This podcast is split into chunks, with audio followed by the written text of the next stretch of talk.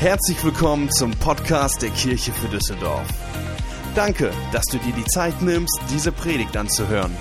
Wir glauben, dass die nächsten Minuten dich ermutigen und inspirieren werden. Viel Spaß bei der folgenden Predigt. Seid ihr bereit für das Wort Gottes? Yes, okay, das Lobpreisteam ist bereit. Ihr dürft gerne euer Handy zücken, euer Notizbücher rausholen und dann wollen wir gemeinsam, vielen Dank Tobi, in unsere neue Predigtserie starten. Und zwar habt ihr diesen schönen Flyer auf euren Plätzen, die heißt Gepäckkontrolle. Gepäckkontrolle. Unser Thema für die nächsten drei Wochen. Wenn man reist, hat man immer als Familie jede Menge Gepäck mit. Und für die, die mich kennen, wissen mittlerweile, ich bin mit sechs Brüdern aufgewachsen. Das heißt, insgesamt waren wir sieben Jungs zu Hause. Ähm, und wenn wir verreist sind, da gab es jede Menge Gepäck. Also für alle Eltern, die ein Kind haben und denken, oh, boah, irgendwie Maxi-Cosi und irgendwie ein Buggy einpacken und all das Ganze und Spucktücher, das ist echt viel. Verreist mal mit sieben Jungs. Okay, das ist eine Meisterleistung. Und ich wollte mal zeigen, ich weiß nicht, das letzte Mal, als wir verreisten als Familie, äh, ich weiß nicht, wie mein Vater den Wagen gepackt hat. Das war eine Meisterleistung, Tetris in Perfektion. Und ich habe euch ein Bild mal mitgebracht, wie das aussah. Ach nee, das war es nicht ganz. Äh, vielleicht das andere Bild nochmal. Nein, nein, das ist auch gut. Ich meine, wofür hat man gute Freunde, die mit dem Fahrrad noch mithelfen, dass nichts runterfällt, ne? Aber wir haben noch ein Bild. Ja, das sah schon eher so aus, wie wir verreist sind. Irgendwo alles gepackt. Und das ist doch auch der Hammer. Fantastisch. Hey, und alle feiern es. Man muss einfach kreativ sein. Also, Gepäckkontrolle ist unser Thema. Und äh, der, mein Anliegen dahinter ist, dass äh, ich mit euch eine Reise machen möchte, wie wir lernen können, unsere Schmerzen, Verletzungen, unsere Kämpfe aus der Vergangenheit, die uns immer wieder zurückhalten, dass wir sie loslassen können. Weil wenn du jung bist, startest du ins Leben und denkst so, yes, wir werden die Welt verändern und du hast deine idealistischen, optimistischen Vorstellungen und dann wird das Leben doch irgendwie manchmal anders, als du geplant hast, Dinge erlebst, die du, mit denen du nicht gerechnet hast, eine Beziehung, die zu Ende geht, jemand, der dir sagt, ich liebe dich nicht mehr oder ich wünschte, ich wäre dir nie begegnet. Und das sind Aussagen, die, die du irgendwie versuchst wegzupacken, aber sind irgendwie in deinem Herzen und du kriegst sie gar nicht mehr richtig raus. Und plötzlich passiert es, dass es gar nicht mehr alles so leicht und so einfach fällt, weil diese Gedanken immer in deinem Kopf sind. Und vielleicht, Simon, kannst du mir mal ein bisschen helfen? Ich habe einiges an Gepäck mitgebracht. Und ähm, also, vielleicht kommst du einmal auf die Bühne. Weil das, äh, ein Applaus für Simon. Ja, jetzt, jetzt lächelt der Simon noch. Aber das, was passiert ist, also äh, hier ist einiges an Gepäck. Und zwar das erste, Simon ist voller Begeisterung ins Leben gestartet. Und dann, was passiert war, er war in einer Beziehung, also das ist nur rein hypothetisch, er ist verlobt und wird nächstes Jahr heiraten, alles in Ordnung, aber wir kennen uns und deswegen darf ich das über ihn erzählen, weil das nicht stimmt. Aber folgendes wäre, stell einfach nur vor, du geh, möchtest durchs Leben gehen und das hast du die Traumfrau getroffen und du dachtest, ey, das wäre es gewesen und absolut, aber die Enttäuschung ist da, weil sie hat Schluss gemacht und auf einmal hast du das erste Gebäckstück dabei. Und dann denkst du, ja, okay, das ist das Erste, aber das, was du noch mit dir rumträgst, ist nicht nur die Enttäuschung, sondern eigentlich auch noch der Schmerz. Ah, nee, nee, nee. Mal gucken, ob wir es hinkriegen. Dann kommt der Schmerz. Und dann, was dazu kommt, ist natürlich zu dem gleichen Zeitpunkt, als all das passiert ist, kommt noch dein Chef und sagt, ja, pass mal auf, Simon, also äh, wir müssen ein bisschen Einsparungen machen. Ähm, dann fangen wir hiermit mal an. Vielleicht ist das ein bisschen leichter mit den Einsparungen. Ähm, aber das Problem ist, dass alle anderen durften weiterarbeiten, nur du bist entlassen worden. Aber dann hast du, versucht man das noch irgendwie noch äh, zu tragen. Ich klemme das zwischen deine Arme. Pass mal auf, so oder kriegst es so hin. Fantastisch. Und ähm, irgendwie fühlst du dich betrogen, belogen und ausgenutzt und weißt gar nicht, wie du deine Miete zahlen musst. Und das kommt noch auch noch irgendwie dazu. Und dann, dann passiert Folgendes. Dann ähm, komme ich und sage, hey Simon, ähm, ich habe da eine Kleinigkeit, vielleicht kannst du mir ein bisschen helfen, aber versuch mal, lauf mal kurz rüber und wieder zurück. Geht, ne? Gar kein Problem, fantastisch. Aber ich habe jetzt eine Frage und zwar, könntest du mir noch, es ist jetzt nicht viel, aber könntest du das, wenn du die irgendwie so zusammenklemmst, vorne nach vorne streckst, so die Koffer, und dann klemme ich das irgendwie noch so dahin. Ähm, und jetzt versuch mal zu laufen damit. Also irgendwie, Simon, ich weiß nicht. Ne, aber dein, dein Leben sieht aus wie ein Chaos. Weißt du, ich habe dir nur eine Kleinigkeit gegeben und irgendwie kriegst du das nicht hin. Was soll das Ganze denn? Und wir sehen einfach nur, wir sehen das, wo er mich enttäuscht hat. Weißt du, ich bin doch sein Pastor. Das sollte doch möglich sein, diese Kleinigkeit hier zu machen. Aber wir sehen oft nicht das ganze Gepäck. Schaffst du noch ein bisschen? Okay, fantastisch. Okay. Und das passiert in unserem Leben, dass wir dann denken und sagen, hey, der ist so unorganisiert. Weißt du, es war nur eine Kleinigkeit und wir machen unser Urteil von außen, weil wir denken, er kriegt es nicht hin, aber sehen nicht das Gepäck, mit dem er rumläuft. Und ich glaube, dass jeder von uns Gepäck rumträgt, so wie Simon gerade. Und Jesus sagt Folgendes im Johannesevangelium Kapitel 8, Vers 31. Er hat mich herausgefordert, er hat gesagt, 20 Minuten schafft er, also bleiben wir weiter hier. Johannes 8, Vers 31 sagt Jesus zu den Juden, die zum Glauben an ihn gekommen waren, also zu denen, die gläubig, bleib mal schön hier, bleib mal schön hier, die gläubig geworden sind. Das waren also Christen, sagt er folgendes, wenn ihr bei dem bleibt, was ich euch gesagt habe und euer Leben darauf gründet, auf sein Wort, auf Gottes Wort, seid ihr wirklich meine Jünger. Dann werdet ihr die Wahrheit erkennen und die Wahrheit wird euch frei machen. Und dann die Reaktion dass die Leute sagen, wir stammen von Abraham ab, antworten sie. Und wir haben nie jemanden als Sklaven gedient. Was meinst du, wenn du sagst, ihr werdet frei werden? Das heißt, sie sagen, Jesus sagt ihnen, hey, ihr lauft mit so viel Gepäck rum, ihr habt so viel, was euch belastet. Und sie sagen, hey, was hast du denn? Überhaupt gar nicht. Wir waren noch nie Sklaven. Und das ist eigentlich totaler Quatsch, was die erzählen. Weil das Volk Israel, wenn wir uns die Bibel anschauen, war ständig in Gefangenschaft. Ständig waren sie irgendwelche Sklaven. Am Anfang lesen sie, dass sie in Ägypten unter Gefangenschaft waren, dass sie da Sklaven waren. Dann wurden sie entführt, weggeführt ins Exil und waren in Babylon in Gefangenschaft. Und gerade jetzt, als Jesus zu ihnen spricht, du versuchst Tricks zu finden, als Jesus zu ihnen spricht, waren sie unter römischer Besatzung. Und sie waren nicht Frauen, sie stellen sich hin, nee, wir haben kein Gepäck. Ich krieg das alles alleine hin. Ich finde schon meinen Weg, damit klarzukommen. Und Jesus sagt ja, aber eigentlich möchte ich dir Freiheit schenken. Das sind die Christen, die sagen, hey, Gepäck? Ich bin im Gebetsteam hier. Ich bete für Leute, die Gepäck haben. Und außerdem habe ich die Bibel schon zweimal durchgelesen. Was redest du Gepäckkontrolle? Ich komme in vier Wochen wieder. Vielleicht ist das eine passende Serie für mich. Und das passiert, dass wir so rumlaufen. Simon, vielen, vielen Dank. Du darfst gern dein Gepäck bei Jesus ablassen. Kannst du ruhig hier stehen lassen. Aber wir, wir wollen unser Gepäck oft nicht eingestehen, sondern erzählen irgendetwas anderes. Und die Einladung von Jesus hier in Johannes 8 ist, dass er sagt, hey, ich möchte euch Freiheit geben von eurem Gepäck. Entweder trägst du weiter dein Gepäck herum oder du kommst an den Punkt, dass du sagst, Gott, ich gebe dir meine Lasten. Ich möchte neu vertrauen. Das ist mein Ziel in den nächsten drei Wochen, dass wir uns anschauen, wie wir unser Gepäck bei Gott abgeben können. Psalm 109 sagt das folgende. Der Psalmist schreibt, denn ich bin arm und hilflos und mein Herz ist voller Schmerzen. Und viele laufen genauso rum nach außen hin, alles in Ordnung, aber innen drin, in meinem Herzen, ist jede Menge Verletzung und Enttäuschung.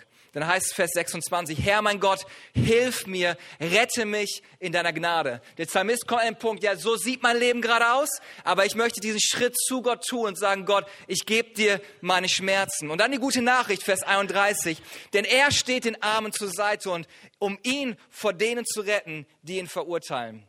Das Thema heute ist Gepäckkontrolle. Und ich möchte uns alle heute Morgen herausfordern, zuzugeben, dass es Gepäck in unserem Leben gibt und deswegen ist der erste Punkt eigentlich ganz am Anfang der Serie, dass wir unser Gepäck, unsere Lasten identifizieren.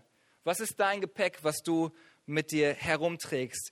Ich selber, wenn ich reise, ich liebe es per Handgepäck zu reisen, weil ich muss nicht lange am Check-in-Schalter stehen und dann irgendwie das Gepäck aufgeben und dann gibt es diejenigen, die mega lange brauchen, weil die zu viel drin haben in dem Gepäck und das passt gar nicht. Und dann gibt es so lustige Situationen, auch wenn man Hand, per Handgepäck reist, man muss nicht hinterher wieder bei diesem äh, Rollband stehen und dann warten, dass das Gepäck rauskommt. Und so wir waren mit einem Team in, in Afrika und äh, das Problem war nur bei der Gepäckkontrolle, als ich mein Gepäck aufgegeben habe, ist es nicht wiedergekommen. Und ich war dann in Afrika nur mit meinem Handgepäck für, ich glaube, die erste Woche, was ziemlich spannend war. Und sowas kann auch passieren. Aber das ist eigentlich mein Ziel heute mit dieser Serie, dass wir Gepäck abgeben und nicht wie beim Flugzeug, dass es nicht wiederkommt, dass es nicht wiederkommt wie bei uns, sondern dass wir erwarten, wenn wir unser Gepäck aufgeben, dass wir es wiederkriegen. Und ich habe so lustige Situationen erlebt. Und zwar gibt es Leute, die versuchen, ihr Gepäck mit an Bord zu nehmen als Handgepäck, obwohl es viel zu groß ist. Habt ihr schon mal erlebt, dass dann irgendwie, da gibt es ja diese, diese Vorrichtung, wo man dann reinstecken muss, ob das passt. Und wenn schon Leute ankommen, das ist viel zu schwer, dann sagen sie, packen Sie mal bitte rein. Und dann versuchen die irgendwie diesen Koffer da reinzupacken und sagen, ja, ja, bei der anderen Fluggesellschaft hat es reingepasst. Vielleicht muss ich irgendwie doch die, die, äh, hier die Rollen abschrauben, dann passt es. Und sie versuchen irgendwie dieses Handgepäck aufzugeben. Und irgendwie versuchen sie das, dass es doch passt. Und so sind wir mit unserem Leben auch, dass wir sagen, ja, eigentlich ist es gar nicht so schlimm. Eigentlich schaffe ich das schon irgendwie alleine. Und ich habe einmal an einem Flughafen erlebt, dass jemand versucht hat, sein Übergepäck irgendwie klar zu bekommen, indem er den Koffer aufgemacht hat und jede Menge Pullover und zwei Hosen angezogen hat und noch die Mütze. Und dann hast du gesehen, irgendwie das Ganze stand so irgendwie ab. Und all das tun wir, damit wir ja nicht sagen müssen, dass wir mit Gepäck oder zu viel Gepäck rumlaufen. Und so passiert es in unserem Leben, wenn wir es übertragen auf unser Leben, dass wir oft sagen, ja, es ist einfach normal. Das ist meine Persönlichkeit. So bin ich einfach. Ich bin nicht aggressiv. Ich bin einfach nur gestresst. Ich bin nicht lieblos. Ich bin einfach nur klar. Ich bin nicht beziehungsunfähig. Ich habe nur noch nicht den richtigen Partner gefunden.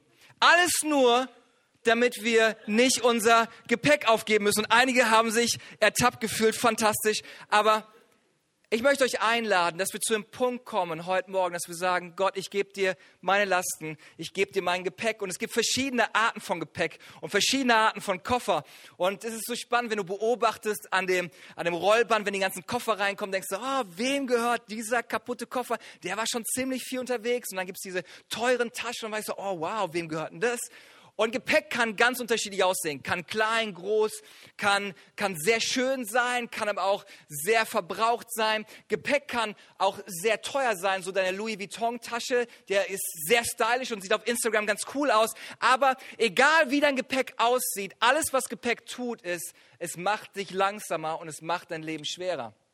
Und deswegen müssen wir an den Punkt kommen, egal wie stylisch dein Gepäck ist, dass wir zu dem Punkt kommen, sagen, hey Gott, ich möchte dir mein Gepäck geben. Und was wichtig ist, dass wir Freiheit mehr schätzen als die Meinung von anderen Leuten. Und das ist für mich eine, eine sehr pastorale Predigt äh, und die ganze Serie.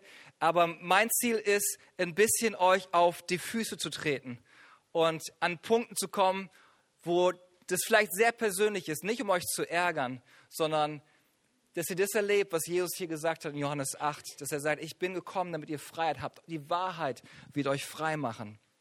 Und so gibt es jede Menge Gepäck, das wir mit uns rumschleppen. Hiob 7, Vers 11 sagt, darum will ich nicht schweigen, sondern aussprechen, was mich quält. Meine Seele ist voll Bitterkeit. Ich muss meine Klage loswerden. Und das, was er hier tut, ist eigentlich das, was man in der Psychologie, ähm, das nennt man Katharsis, das heißt Entleerung der Seele. Ich muss einfach mal darüber sprechen. Gott, ich möchte mit dir darüber sprechen, wie enttäuscht ich bin, dass das nicht funktioniert hat. Ich möchte mit dir darüber sprechen, was für ein Schmerz mir das zugefügt hat, dass ich von der Arbeitsstelle entlassen worden bin. Ich fühle mich als Versager dass wir das einfach anfangen auszusprechen. Und die Frage ist, was für ein Gepäck hast du in deinem Leben? Vielleicht ist es geistliches Gepäck. Vielleicht bist du unter sehr strengen religiösen Zwang aufgewachsen. Vielleicht hast du auch schlechte Erfahrungen mit Kirche, mit der Institution Kirche gemacht und deswegen eine schlechte Meinung auch von Gott. Vielleicht ist dein Leben nicht so verlaufen, wie du es dir vorgestellt hast und du hast dich von Gott abgewendet. Oder vielleicht denkst du, alle Christen sind Heuchler. Das Gepäck, das du rumträgst. Oder Beziehungsgepäck. Vielleicht hatte ich auf deinem Lebensweg schon mal jemanden, den du vertraust hast, betrogen, enttäuscht. Und du hast eine Schutzmauer um dein Herz aufgebaut und es ist kein mehr an dich heran. Und erschreckend für mich ist auch die Statistik, wenn es um sexuellen Missbrauch geht. Ich habe gelesen, dass jedes vierte Mädchen sexuell missbraucht wird. Das heißt, eins von vier Mädchen.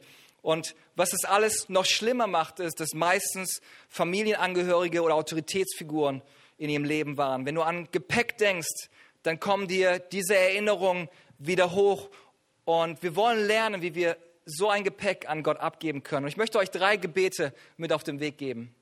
Das erste Gebet ist aus, Römer, aus dem Römerbrief Kapitel 12, Vers 2. Gott, verändere mein Denken durch deine Wahrheit. Gott, verändere mein Denken durch deine Wahrheit. Mein Kopf funktioniert sehr gut und sehr schnell. Wenn ich eine WhatsApp schreibe oder eine Nachricht durchschicke und Leute nicht sofort antworten, obwohl ich weiß, die sind online. Manchmal sieht man, die sind online und die schreiben nicht zurück. Man so, bin ich jetzt nicht mehr wichtig genug oder hast du kein Interesse mehr in meinem Leben? Okay, wenn das so ist, nächstes Mal, wenn du schreibst, werde ich mir auch Zeit lassen. Pay them back. Und so geht was unserem Kopf durch und wir spielen Spiele unserem Kopf durch, aber vielleicht hat er einfach nur sein Handy verlegt. Vielleicht ist er gerade in einem Meeting und kann nicht antworten. Oder vielleicht ist ihm etwas passiert, was mir manchmal passiert ist, dass ich eine Nachricht lese und denke, oh, antworte ich später und hinterher habe ich es komplett vergessen und gar nicht mehr dran gedacht. Vielleicht war es gar nicht bewusst, aber in deinem Kopf ist es auf einmal riesengroß. Du fühlst dich mega abgelehnt und denkst, was ist das denn für ein arroganter Typ? Und er hat angefangen zu schreiben und du siehst diese Bubbles, die dann kommen, denkst, er schreibt, er schreibt und keine Nachricht kommt durch. Was war das denn jetzt? Oder Social Media. Du hast einen guten Freund, aber irgendwie liked er nie deine Posts. Der liked alle anderen Posts, aber deins nicht. Und bei dem letztens, beim anderen Mädel schreibt er drunter, boah, voll cool, voll cooles Bild. Bei dir hat er noch nie was drunter geschrieben. Was soll das denn? Oder, was ganz schlimm ist, der folgt dir noch nicht mal. Oder entfolgt dir. Und es geht alles irgendwie, dein Kopf rattert und du baust eine Wahrheit in deinem Leben auf. Aber es gibt keinen Mehrwert für dein Leben, in einer Lüge zu leben. Ich habe noch nie gehört, dass jemand gesagt hat, mir geht es besser, weil ich an eine Lüge glaube. Mein Tag ist so viel besser, seit ich dieser Lüge glaube. Meine Ehe ist so viel besser, weil ich dieser Lüge glaube. Ich bin so viel glücklicher, seit ich in dieser Lüge lebe. Ich habe mich entschieden und verinnerlicht, dass mein Leben zu kurz ist und meine Berufung zu groß ist, um in einer Lüge zu leben. Im Römerbrief heißt es wie folgt, Römerbrief 12, Vers 2. Da schreibt Paulus, richtet euch nicht länger nach den Maßstäben dieser Welt, sondern lernt in einer neuen Weise zu denken, damit ihr verändert werdet und beurteilen könnt, ob etwas Gottes Wille ist, ob es gut ist, ob Gott Freude daran hat und ob es vollkommen ist. Wie werden wir verändert? Indem wir lernen, in einer neuen Weise zu denken. Da sollte unser Gebet sein, Gott, hilf mir, die Lügen zu ersetzen, die ich bisher geglaubt habe, und erneuere mein Denken mit deiner Wahrheit.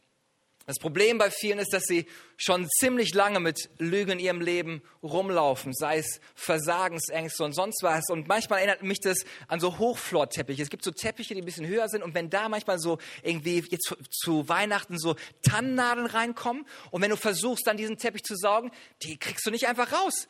Du musst wirklich dich hinknien und die rausfühlen, äh, flattern hier mit den Fingern, um die rauszubekommen. Und genau das Gleiche passiert oft auch in unserem Leben, dass irgendwelche Gedanken, irgendwelche Lügen so eng schon in uns verwoben sind, dass sie gar nicht richtig rauskommen. Genau das passiert immer wieder. Wir verbinden das, was passiert ist, mit dem, wer wir sind. Sie haben mich abgelehnt, ich bin an nichts. Nach dem, was ich getan habe, bin ich wertlos und zu nichts mehr zu gebrauchen. Ich bin geschieden, ich werde nie wieder jemanden finden. Es ist irgendwas, was sich so eng verbunden hat wo Gott aber Freiheit hineinbringen möchte. Und wenn du in einer Lüge lebst, das was oft passiert ist, dass du sehr offen für Perfektionismus bist. Nächstes Mal werde ich es besser machen. Ich werde, ich werde sagen, halt, ich muss da besser werden, ich muss mehr lernen, ich muss mich härter anstrengen. Was auch passieren kann, ist, dass du sehr kritisch dir gegenüber bist und dich immer selber fertig machst. Boah, das hättest du aber besser machen können. Boah, das war aber jetzt nicht in Ordnung. Und immer dich selber niedrig machst. Oder was passieren kann, ist, dass du dich immer wieder rechtfertigst als Form von Schutz und Flucht. Ja, eigentlich bin ich ja nicht schuld. Eigentlich, da war es mein Arbeitskollege. Eigentlich, ganz ehrlich, an dieser Ehekrise, ich war immer liebevoll. Ich hatte immer Zeit. Mein Mann war immer weg. Er hat keine Zeit für mich gehabt. Und wir versuchen uns irgendwie zu rechtfertigen. Aber das, was wichtig ist, das, was Jesus sagt, ist, dass wir Wahrheit in unser Leben hineinbringen sollen. Seine Wahrheit, wie uns freisetzen von Gedankengebäuden, die sich so in unsere Seele schon reingebracht haben. Was sind falsche Denkweisen in deinem Leben? Und ich möchte dich ermutigen, dass du einfach mal Gott mit seinem Licht in dein Leben hineinleuchten lässt. Epheserbrief Kapitel 4 sagt folgendes, die Verse 22 und 23. Dann wurdet ihr aber auch gelehrt, nicht mehr so weiterzuleben, wie ihr bisher dahin gelebt habt, sondern den alten Menschen abzulegen. Das heißt, alte Gedanken abzulegen.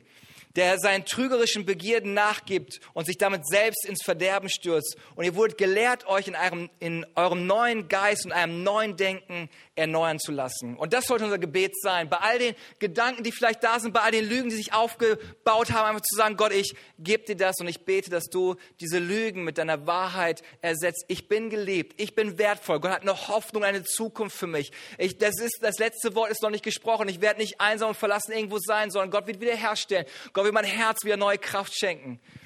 Das zweite Gebet ist, Gott stelle wieder her, was verloren ist.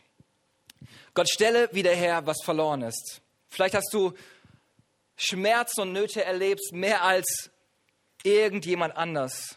Und deswegen bist du entmutigt, bist du ohne Hoffnung, aber Gott ist ein Spezialist darin, verlorene Dinge wieder zu finden. Was mir mal passiert ist, ich habe äh, eine Hochzeit gehabt und dann ähm, hat dieses Brautpaar einfach gesagt, hey, vielen Dank, hat mir einen, Geld, einen Umschlag mit Geld gegeben. Und ich habe gesagt, fantastisch, vielen Dank, habe nicht damit gerechnet. Und dann habe ich diesen Umschlag in meine Tasche getan. Und meine Tasche ist wie eine Frauenhandtasche, okay? Da tust du Dinge rein und die verschwinden einfach wieder, weil du sie nicht wiederfindest.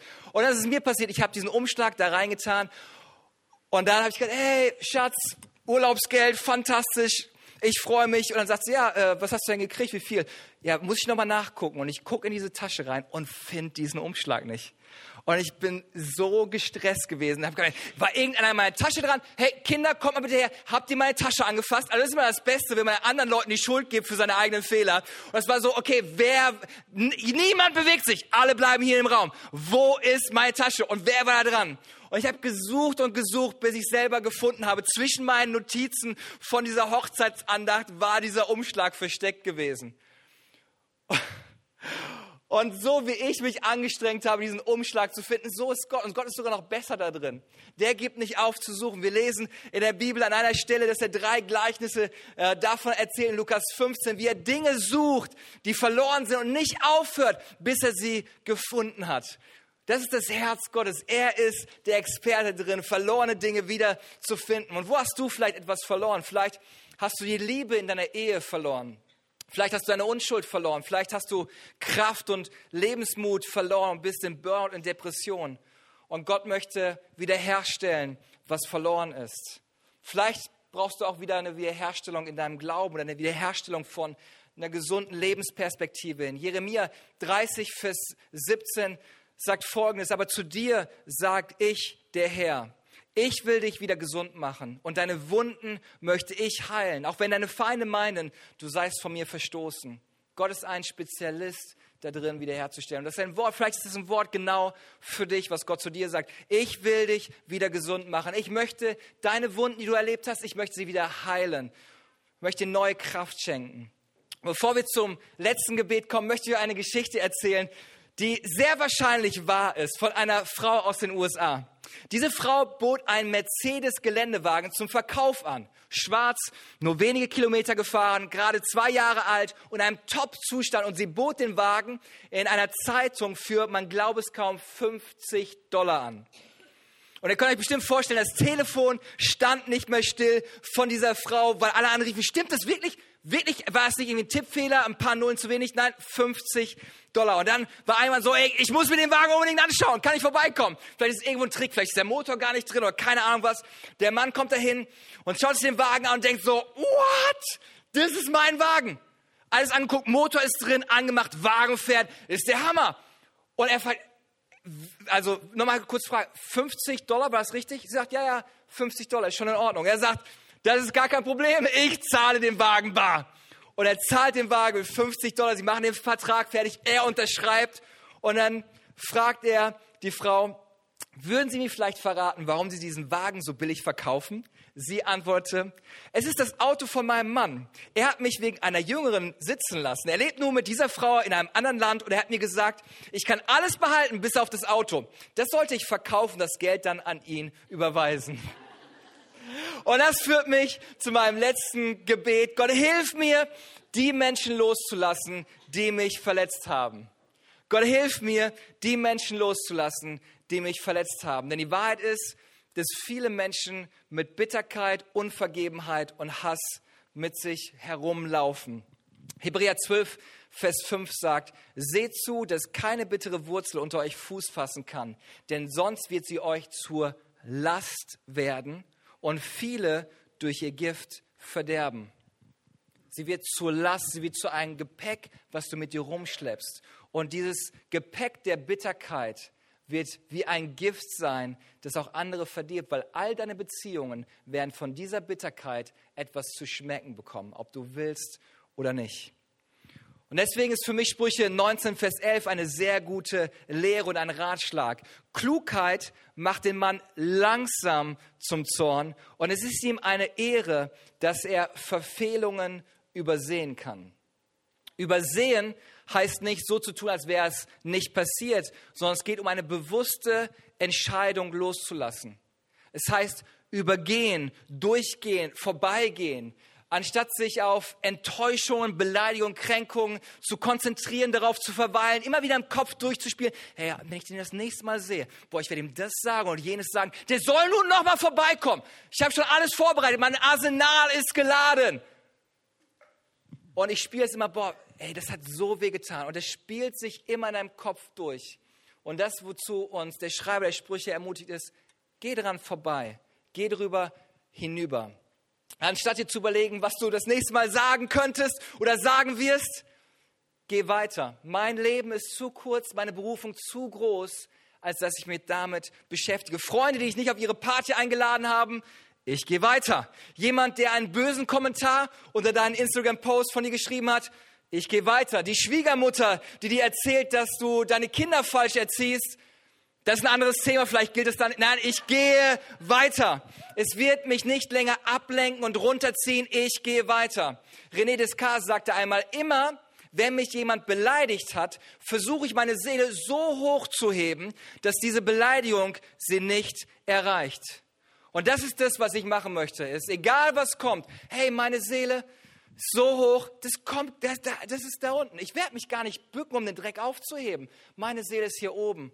Und ich weiß, dass Gott einen guten Plan hat. Mein Leben ist zu kurz, um meine Berufung zu groß, um meine Verletzung zu bleiben. Es wird vielleicht nicht in den ersten zehn Sekunden klappen, aber ich werde weitergehen. Niemand wird die Welt verändern mit einem verbitterten Herzen. Und heute ist eine gute Gelegenheit, Gepäck einfach abzugeben, um Menschen loszulassen. Viele halten Unvergebenheit wie so eine Trumpfkarte in ihrer Hand, um einfach zu sagen, hey, das behalte ich mir. Wenn das nächste Mal irgendwas kommt, dann werde ich sagen, ja, pff, weißt du noch damals vor zehn Jahren, als du das und das gemacht hast, deswegen werde ich dir nicht helfen. Aber es ist wichtig, diese Karte einfach loszulassen, zu sagen, nein, ich werde nicht das als Gepäckstück mit mir rumlaufen. Weil ganz ehrlich, so viel, was in diesem Leben passiert, so viel kann ich gar nicht mit mir rumtragen, weil es einfach mein Leben beschwert. Ich muss lernen, Verletzungen loszulassen, Vergebung auszusprechen und weiter zu gehen. Nur weil du verletzt worden bist, rechtfertigt es nicht, dass du schlechtes Verhalten gegenüber anderen zeigst. Wenn dich jemand enttäuscht und verletzt hat, möchte ich dich ermutigen, nicht bitter oder sauer zu werden, sondern barmherzig zu werden. Weil wenn diese Person sich so verhält, ist meine Frage, was muss in ihrem Leben passiert sein, dass sie sich so verhält? Denn wir wissen, nur verletzte Menschen verletzen Menschen. Nur verletzte Menschen verletzen Menschen. Ich hatte letztens ein Gespräch mit jemandem und er sagte, hey, wir waren letztens in Wien von der Arbeit her und wir waren mit dem Auto unterwegs und die Kollegin aus Wien ist mit dem Auto gefahren und da war einer, der hat uns ständig geschnitten. Ständig ist er vorgekommen mit der Lichthupe hinten drauf, wie er nach vorne und dann im Parkhaus quetscht er sich noch in den Parkplatz, in den einzig freien und alle im Auto, die ganzen Männer im Auto waren so, boah, ey, wenn wir gleich aussteigen, der wird sich was anhören dürfen. Und die Frau, die am Steuer sagte, sagte, ich frage mich, was für einen schlimmen Tag dieser Mensch gehabt haben muss. Ich habe gedacht, alter Schwede, sogar als Pastor wäre das eine Herausforderung, so einen Kommentar zu bringen. Aber ich möchte es lernen. Ich möchte lernen, nicht bitter zu werden, sondern barmherzig zu werden.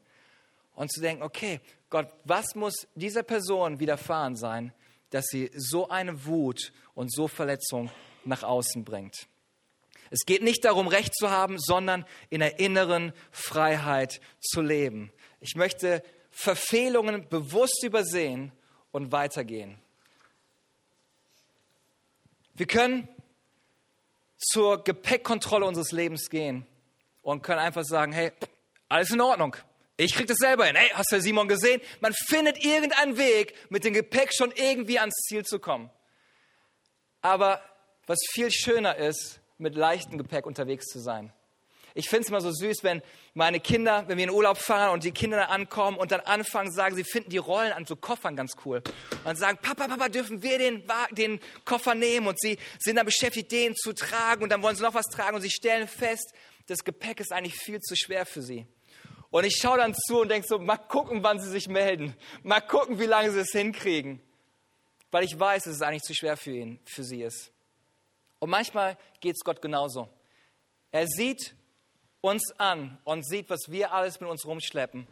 Und er fragt sich, wann, wann werden Sie mich bitten, dass ich das Gepäck trage?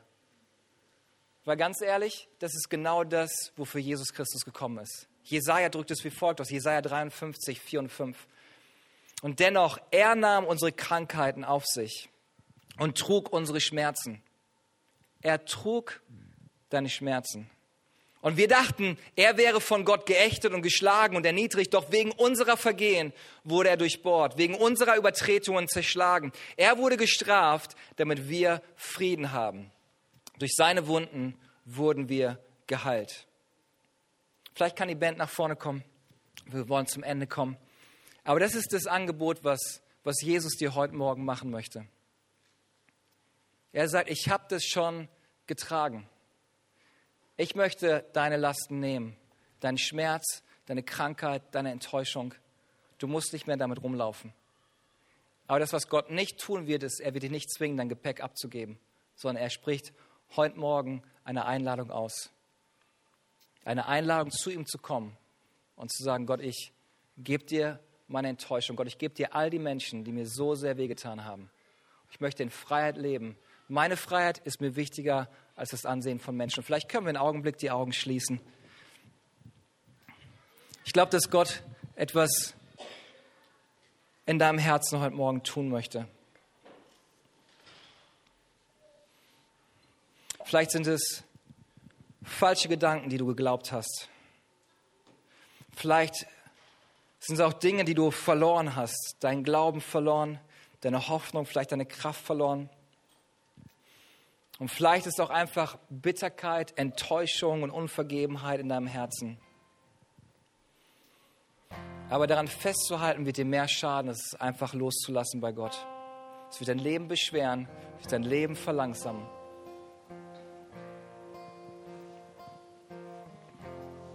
Heute ist Gepäckkontrolle angesagt. Und Gott ist heute Morgen hier. Und alles, was er sagt, ist, gib es mir. Du brauchst es nicht mehr mit dir rumschleppen.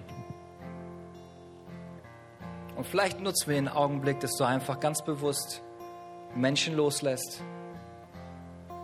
dass du Vergebung aussprichst, dass du anfängst, auch in deinem Herzen weiterzugehen.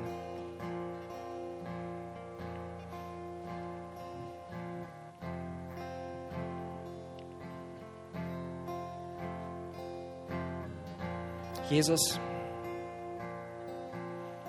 ich bete, dass du jetzt gerade kommst und etwas in unserem Leben tust, was du, tun kannst. Uns Freiheit zu schenken durch deine Wahrheit. Ich danke dir, dass wir geliebt sind von dir. Ich danke dir, dass du einen Plan hast und eine Bestimmung hast. Und ich danke dir, dass unsere Gerechtigkeit nicht von Menschen kommt, sondern unsere Gerechtigkeit kommt von dir. Deswegen wollen wir nicht selber für Recht sorgen, für Recht schaffen. Gott, wir wollen loslassen. Gott, all die Bitterkeit, die wir so festhalten in unseren Händen, um heim zu zahlen oder auf den passenden Moment zu warten, Gott, wir wollen loslassen. Wir wollen neu in unserer Seele durchatmen. Gott, ich bete, dass da, wo tiefe Wunden in unseren Herzen sind, dass du gerade jetzt kommst und Heilung schenkst. Ich bete, dass du mit deiner Wahrheit kommst und da, wo wir in Lügen gefangen sind, in Lügen von Minderwert, in sonstigen Lügen sich aufgebaut haben, Gott, ich danke dir, dass dein Licht hineinscheint und dass wir neu sehen, wer wir in dir sind, geliebt und angenommen von dir. Vielleicht musst du deinen Chef loslassen. Vielleicht musst du deine Ex loslassen. Vielleicht musst du Freunde loslassen. Vielleicht solltest du Feinde loslassen. Vielleicht deinen Arbeitskollegen. Ich weiß nicht, wen du loslassen sollst, aber es ist Zeit, loszulassen. Danke, Jesus, für Gepäckkontrolle. Ich danke dir für deine Verheißung. Gott, du wurdest geschlagen, erniedrigt, unsere Schmerzen, unsere Krankheit, unsere Wunden, alles hast du genommen, damit wir Frieden haben. Und ich danke dir für jeden Einzelnen, der heute Morgen hier ist. Ich danke dir für einen neuen Frieden, der sichtbar wird, im Namen von Jesus. Amen. Amen. Ich möchte noch eine Frage stellen. Vielleicht bist du heute Morgen hier und du hast all das gehört, aber du fühlst dich ganz ehrlich bei all dem, was ich erzählt habe, so weit weg von Gott an und denkst, okay, das war eine gute Botschaft für irgendwelche Christen, aber ganz ehrlich, all das Ganze, das habe ich noch nie persönlich erlebt. Und für mich war, war Glaube und Kirche irgendwie das, was ich hingegangen bin, aber hatte nichts mit meinem persönlichen Leben zu tun.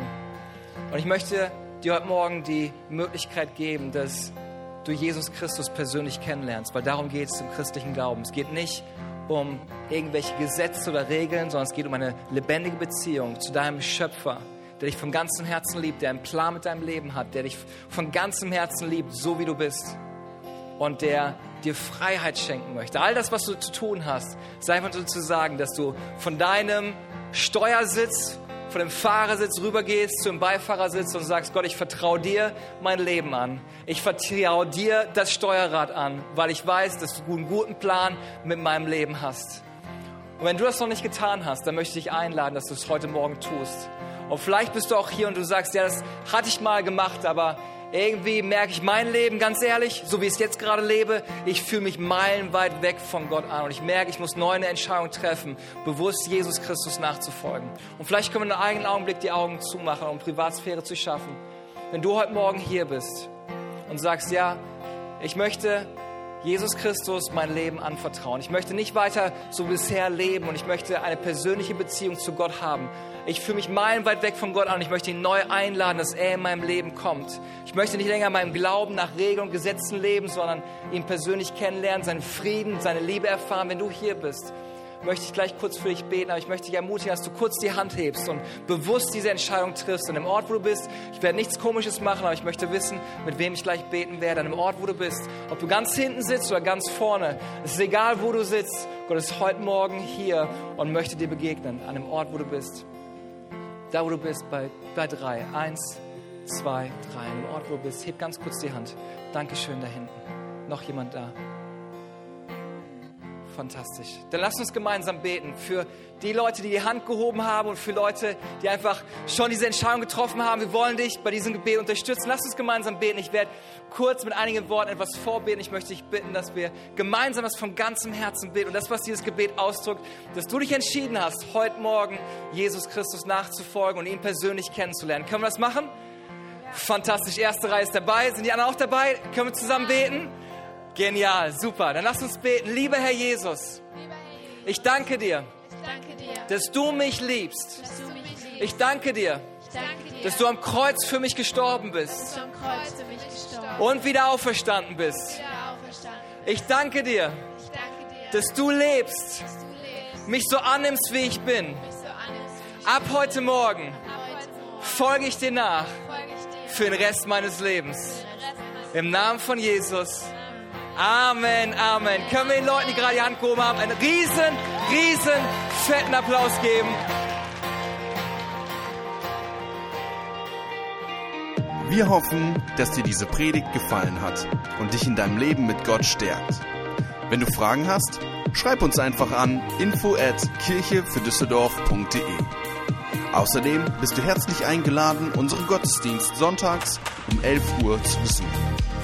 Für weitere Informationen zu unserer Kirche besuche unsere Website kirchefürdüsseldorf.de oder folge uns auf Instagram. Wir freuen uns, dich kennenzulernen. Bis bald!